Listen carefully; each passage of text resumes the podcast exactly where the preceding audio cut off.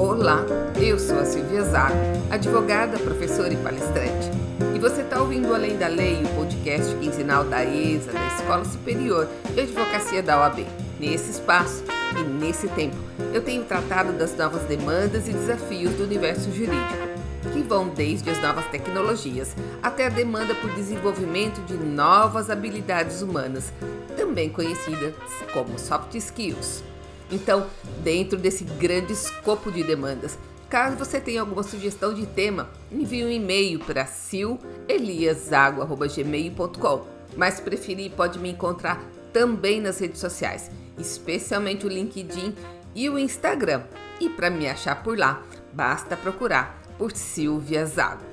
E apesar do além da lei ter nascido no ambiente jurídico, aqui eu tenho falado das demandas e desafios que, de um modo geral, tem confrontado os profissionais de todas as áreas. Portanto, fique à vontade para compartilhar os episódios com amigos de outras profissões, porque, afinal, humanos é que somos.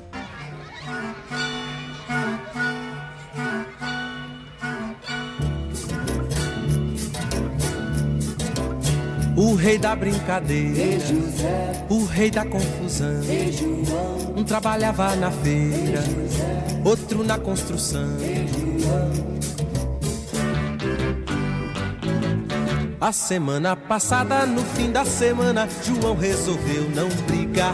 No domingo de tarde saiu apressado e não foi pra Ribeira jogar. Capoeira não foi pra lá, pra Ribeira foi namorar. José, como sempre, no fim da semana, guardou a barraca e sumiu. Foi fazer no domingo um passeio no parque, lá perto da boca do rio. Foi no parque que ele avistou Juliana, foi que ele viu. Foi que ele viu Juliana na roda com João. Uma rosa e um sorvete na mão. Juliana, seu sonho, uma ilusão. Juliana e o amigo João. E hoje eu escolhi um tema que eu tenho certeza que em algum momento você vai se identificar. E eu escolhi esse tema porque cada vez mais está sendo exigido um desempenho maior dos profissionais de todas as áreas. É a demanda pelo cumprimento de metas, pela multidisciplinariedade, ou seja, tem que fazer de tudo e mais um pouco. É o constante incentivo para que a gente supere os nossos próprios limites. E como se não bastasse, a gente ainda tem que lidar com a nossa cobrança pessoal e intransferível, e que às vezes é mais implacável que a dos outros. É a tal da sociedade do desempenho, cujo conceito foi criado pelo filósofo Byung-Chul Han a sociedade dos excessos, excessos de informação, excessos de positividade e excessos de atividade, que, segundo ele, acaba produzindo indivíduos ansiosos, depressivos e fracassados. E isso por conta da pressão pelo desempenho. E aqui vale a pressão externa e também a interna. Olha o tamanho da encrenca. é quase um rolo compressor. Ou seja, nós estamos vivendo numa sociedade em que a gente tem que estar tá produzindo o tempo todo. Senão, não vai ser reconhecido, ou não vai se realizar, ou então vai cair no esquecimento. Uma sociedade que enfatiza que tudo é possível, basta sua força de vontade, porque somos todos vencedores. o sociólogo francês Alain Ehrenberg elaborou o conceito de culto da performance para justificar o fato da depressão ser considerada um dos grandes males do século. Segundo ele, essa mentalidade de multitasking, aquele jeitinho de fazer mil coisas ao mesmo tempo, está produzindo uma exaustão da nossa mente e está roubando de nós a possibilidade e eu diria a legitimidade do ócio criativo, que é fundamental para a nossa evolução. Mas aí eu me pergunto: quem nunca se sentiu culpado por não estar tá fazendo nada? Ou pior, quem nunca acusou o outro porque o outro se deu ao luxo de não fazer nada? E se você se reconheceu numa dessas hipóteses, don't worry, não se preocupe. Bem-vindo ao clube da Sociedade do Desempenho. Quem nunca se viu fazendo quatro ou cinco coisas ao mesmo tempo? Principalmente nesses tempos de pandemia e de home office, que enquanto você está participando de uma reunião, está respondendo um e-mail e está pensando no que vai fazer para o almoço, ou se o filho já terminou a lição de casa. Ou então está conectado no WhatsApp, no Instagram e no LinkedIn e tudo simultaneamente. Falando com várias pessoas ao mesmo tempo sobre assuntos totalmente diferentes. Desde o almoço de domingo com o grupo da família, passando pelo contato de um headhunter no LinkedIn, até o alinhamento da live que você vai fazer na quinta-feira pelo Instagram. Porque a ordem do dia é otimizar o nosso tempo. e talvez você esteja pensando, mas Silvia, você não tem nem noção da loucura da minha rotina e do tamanho das demandas que eu tenho que dar conta. Se eu não fizer várias coisas ao mesmo tempo, eu não vou conseguir. E é assim que nessa rotina acelerada, sobrecarregada e quase insana dessa sociedade dos excessos, que nós deitamos exaustos e já acordamos cansados. Ou isso só acontece comigo? então, nesse contexto de excesso de demandas e escassez de tempo, é que hoje eu resolvi falar sobre o sagrado direito ao descanso, ao descanso estratégico, ao descanso necessário, ao descanso vital. Hoje eu vou falar sobre o paradoxo de se desconectar para poder se reconectar. E o que não faltam são estudos e pesquisas sobre a importância do descanso para a nossa vida, para a nossa saúde, para a nossa produtividade e para a nossa sanidade. Mas eu gosto desse paralelo que dá para a gente fazer entre o nosso descanso e o pit stop das corridas de Fórmula 1 porque para um piloto que correr a mais de 300 km por hora, cada corrida de um campeonato pode ser decidida nos detalhes. E uma das coisas que podem selar o destino de um piloto é a sua parada nos boxes, é o seu pit stop. Nesse exemplo, a nossa vida pode ser considerada como um Grand Prix ou um grande prêmio da Fórmula 1, onde nós estamos sendo cobrados a não só estarmos em constante movimento, mas constantemente acelerados, como nunca antes na história desse mundo. e o que a gente mais quer é estar em boas condições para poder chegar no final da corrida, pelo menos numa boa posição. No pit stop, os pilotos param basicamente para trocar os pneus e para reabastecer. Quanto mais potente o carro, quanto mais desempenho ele tem, maior é o desgaste dos pneus e o mesmo vale para o combustível. Portanto, parar é uma questão de sobrevivência na pista. E parece que na vida a lógica é a mesma. Mas existem várias formas da gente falar de descanso, da gente falar desse pit stop. A forma mais básica de descanso a gente já sabe que é o sono. E o sono noturno? Sim, a noite foi feita para dormir, acredite. É uma necessidade orgânica. Depois de um tempo em atividade, o corpo precisa parar, precisa descansar. Segundo vários pesquisadores, é a partir das 10, 10 e meia, 11 horas da noite que tem início uma série de processos químicos destinados a repor as energias que a gente gastou durante o dia e a promover a regeneração das nossas células e fortalecer o nosso sistema imunológico. E isso para dizer o mínimo, porque a baixa qualidade do sono ou o uso de artifícios para não dormir, e aqui vale desde café até Red Bull, tem relação com a qualidade de vida, com problemas psicopatológicos, com nossa capacidade de concentração e de memória, com os movimentos motores e até com o estresse. E claro, por outro lado, além de todos os demais benefícios, uma boa noite de sono também ajuda na prevenção do envelhecimento. Ou seja, é melhor do que muito creme caro por aí. Mas saindo dessa forma básica de descanso, que é o sono nosso de cada dia, tem uma forma que me inspirou na escolha desse tema, que é aquela parada que às vezes a gente precisa fazer para colocar a cabeça em ordem, principalmente quando estamos sendo atropelados pela correria, pelas perplexidades e pelos desafios da vida. E a inspiração veio de uma fala da doutora Thales Maciel, uma advogada moderna e brilhante lá de Santa Catarina, que tem uma página bem bacana no Instagram e que eu recomendo fortemente. Recentemente ela postou um texto que eu vou dividir com você algumas partes. E se por acaso der match, não é mera coincidência. ela disse o seguinte: pausar para não desistir. Nos últimos dias estive bem off. Eu precisei pausar. Estava cansada, perdida, triste, desmotivada. Tudo isso me mostrou algo óbvio, mas que eu sempre esqueço.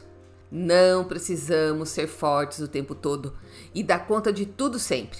Não mesmo. Pausar é fundamental para não desistir. Isso mesmo.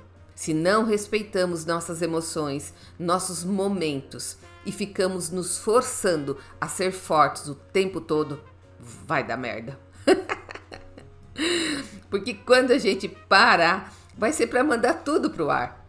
Então, meus queridos, respeitem seus sentimentos, respeitem seu tempo, seu cansaço e o sinal do teu corpo. Se até as máquinas, como carros, precisam parar para fazer revisão, o que resta para nós humanos? Um complexo físico, biológico, racional e sentimental de várias misturanças brabas. e ela termina a fala fazendo um convite para sermos mais pacientes e menos cruéis com a gente mesmo.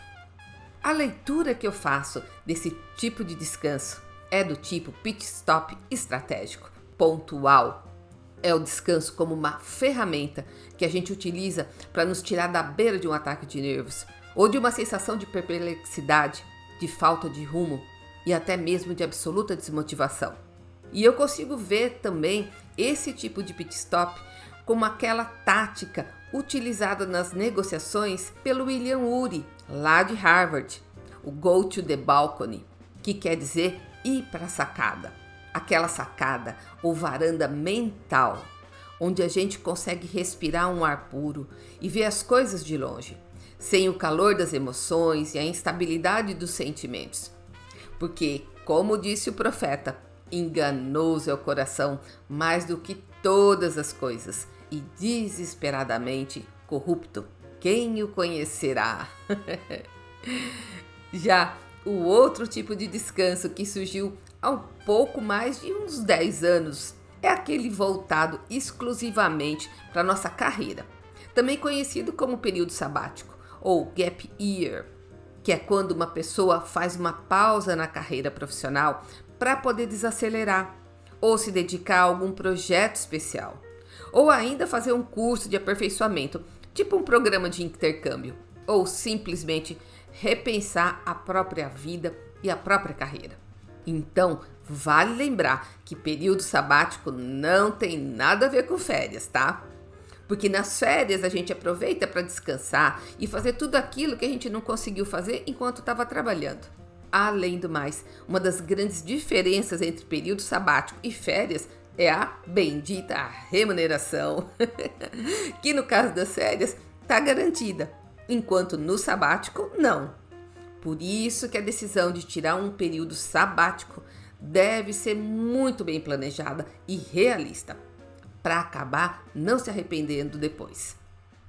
Mas existe um outro tipo de descanso que, a meu ver, não tem nada de opcional e não se sujeita à nossa vontade.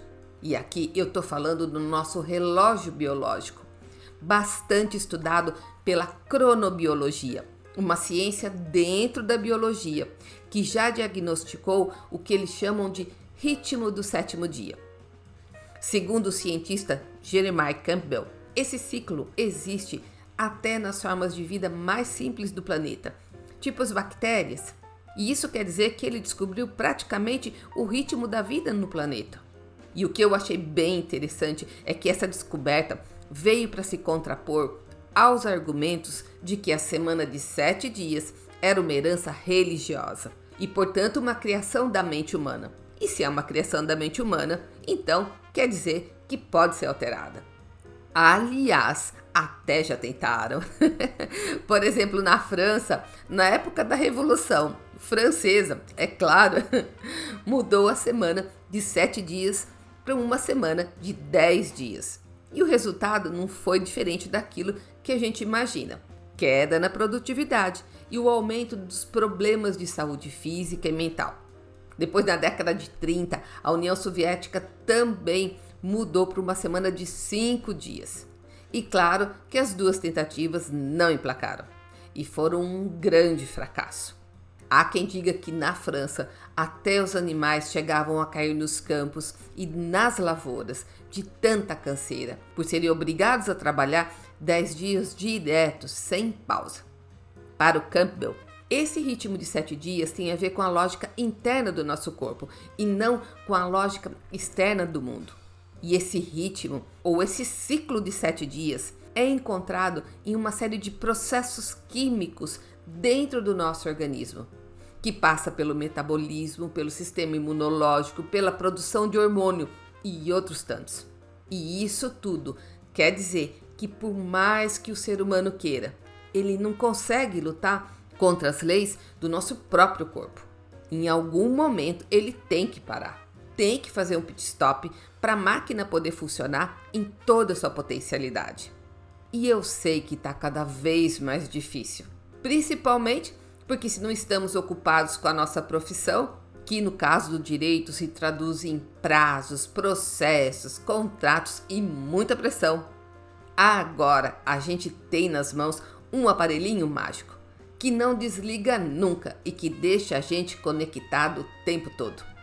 E aí, a pergunta que a gente tem que se fazer é quando que vai sobrar um tempo para a gente poder só descansar e recarregar as energias, ou só nos reconectarmos, porque do jeito que a coisa está, estamos conectados o tempo todo com uma série de coisas, com muitas pessoas, mas menos com nós mesmos. Por isso que agora nós temos começado a ouvir e a falar sobre o direito à desconexão o que já é uma realidade na França desde 2017, com a entrada em vigor de uma lei que assegura ao empregado o direito de não responder às mensagens eletrônicas depois do horário do expediente. Abre parênteses, se ele tiver coragem, né? Fecha parênteses. e essa discussão sobre o direito à desconexão e a própria legislação francesa surgiu em razão do crescente número de pessoas com a tal da síndrome de burnout, que é um tipo de estresse relacionado diretamente com o trabalho e que gera esgotamento, falta de concentração e queda de performance.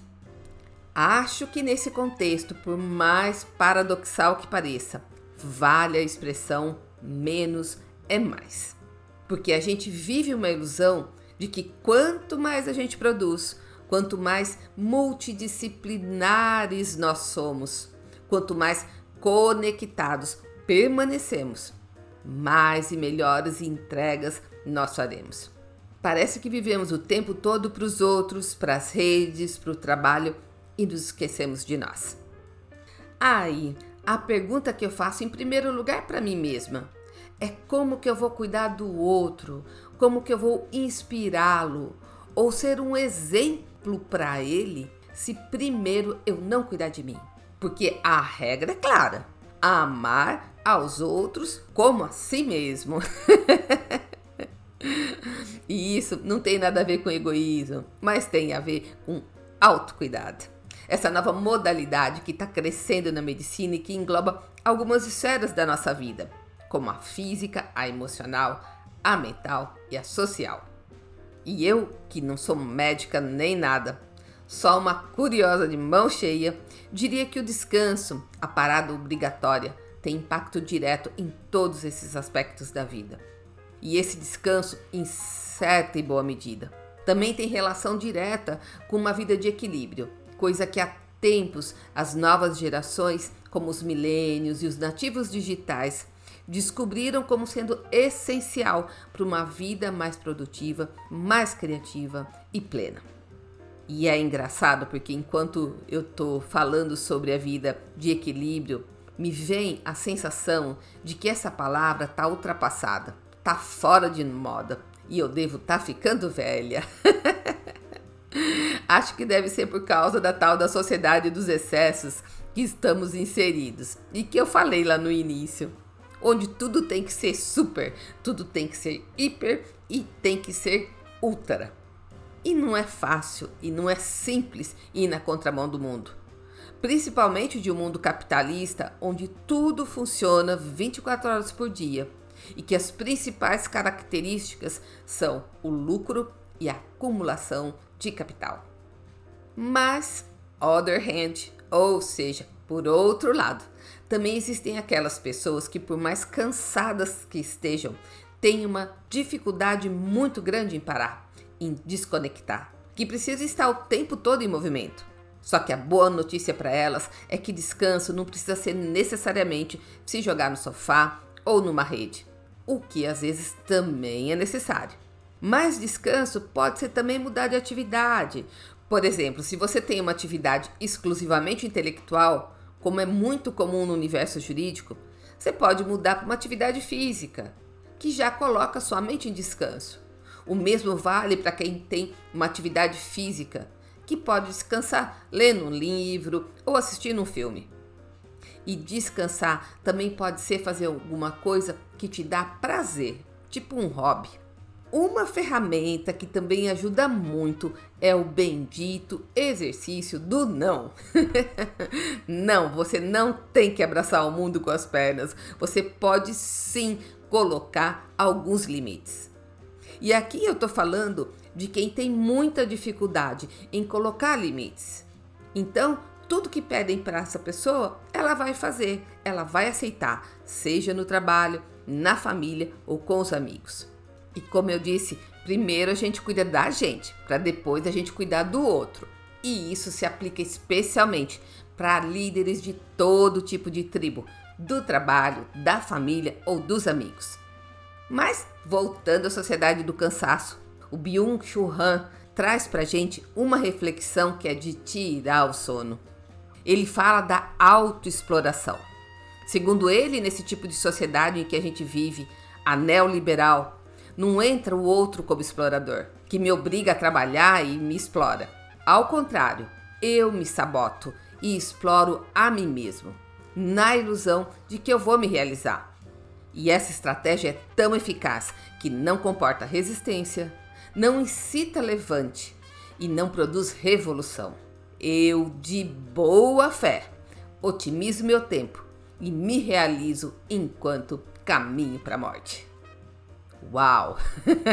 Ele pegou pesado, né? Bom, mas para a gente encerrar, vamos sair desse contexto de morte do filósofo e vamos falar da receita de vida. Hoje eu falei sobre as pesquisas sobre o ciclo de sete dias que parece estar presente em toda engrenagem que mantém a nossa vida. Também falei do período sabático, aquele tempo que a gente se afasta do trabalho e dedica ao nosso crescimento e autoconhecimento. Mas o que eu deixei de falar é sobre o que gira em torno desse descanso relacionado com o sétimo dia da semana e que os judeus conhecem muito bem. Segundo o relato bíblico, Deus criou o mundo em seis dias e no sétimo descansou. E mais, diz que além de descansar, ele separou e abençoou esse dia. Também o povo foi orientado a cada sete anos dar um ano de descanso para a terra, para as plantações e para os animais, também conhecido como ano sabático. E quando a gente traz para os nossos dias, já existem estudos que comprovam que as pessoas que descansam no sétimo dia aumentam de 4 a 10 anos a sua longevidade em razão da gestão do estresse e da diminuição da pressão sobre o nosso organismo. Também muitos hospitais já estão evitando o transplante de órgãos aos sábados, que é um dia em que o sistema imunológico descansa e, portanto, aumenta o risco de rejeição. Então, resumindo, se a terra, os animais, as plantações e até mesmo os nossos sistemas internos param, se quisermos avançar, nós precisamos parar também, fazer o nosso pit stop para continuar na corrida da vida. E para você que acha que não pode parar e que quando pensa em parar bate aquele medo do futuro, eu deixo uma frase de uma escritora americana que viveu há mais de um século atrás, a senhora Ellen White, que para mim faz muito sentido e que diz o seguinte: Não existe razão para nos preocuparmos com o futuro, a menos que nos esqueçamos a forma como Deus nos tratou no passado. E é isso aí, pessoal. Por hoje é só. Mas antes de terminar, eu gostaria de agradecer a doutora Ellen Lessa médica geriátrica e especialista em medicina do estilo de vida, que me ajudou bastante fornecendo um conteúdo riquíssimo para esse episódio. E eu deixo para você a música Blackbird do Paul McCartney, que eu gosto bastante. Abraços, saúde e até o próximo podcast.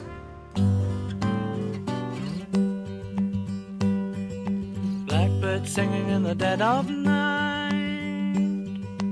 Take these broken wings and learn to fly all your life.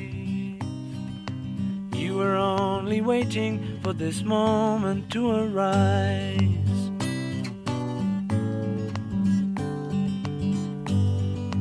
Blackbird singing in the dead of night. Take these sunken eyes and learn to see all your life. You were only waiting for this moment to be free. Blackbird fly. Blackbird fly into the light of a dark black night.